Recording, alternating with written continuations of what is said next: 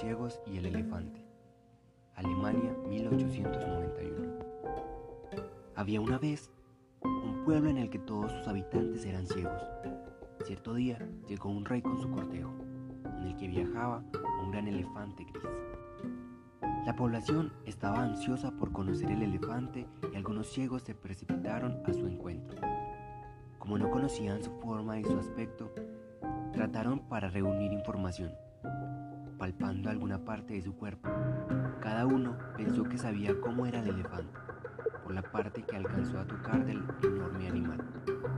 Cuando volvieron los demás habitantes del pueblo impacientes, se ampliaron a su alrededor.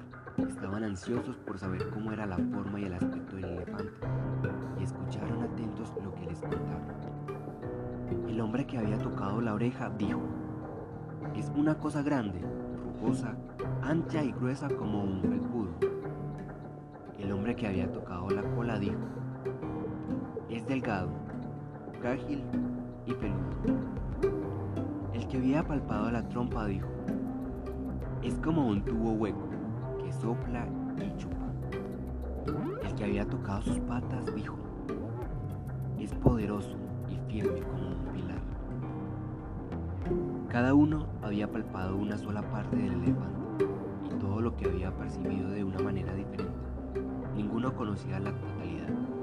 Cada uno tenía solo un poco de verdad cuando intentaba describir aquel grande elefante gris. Es por esto que cada uno sabe dónde aprieta el zapato. Todo es según el color del cristal con que se mira.